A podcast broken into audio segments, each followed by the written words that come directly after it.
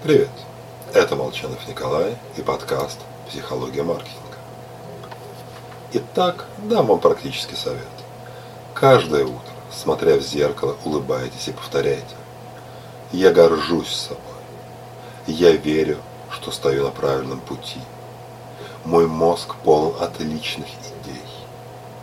И все в таком роде.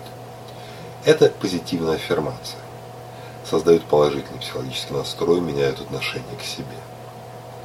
Техника работает. Похвала – крайне мощное оружие. Мотивирует и повышает самооценку.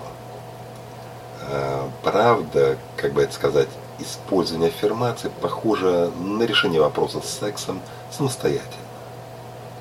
Лучше, чтобы комплименты говорил кто-то другой.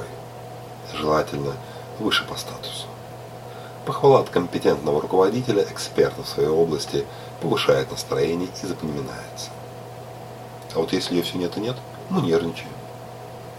Некоторые начинают нахваливать себя сами, настойчиво напоминать к месту и не к месту, как замечательно себя вели, каких результатов достигли. У собеседника такой подход обычно вызывает лишь раздражение. Другие сердятся, что их не оценили по достоинству распространено в семейной жизни. Проявляется в гневиках типа «я все время убираю квартиру, больше устаю на работе, от этого не ценишь». Лучше выбирать третий вариант. Первым хвалить другого. Да, звучит сиропно, но действует.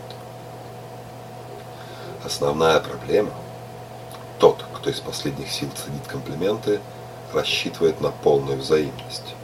Мол, я похвалил – Пусть меня хвалят в ответ. Ждет, чтобы комплименты вернулись в том же объеме, как в кассе. Желательно еще день в день.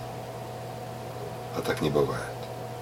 Если мы годами уничтожали отношения, то слабый росток взаимности появится, дай Бог, через месяц.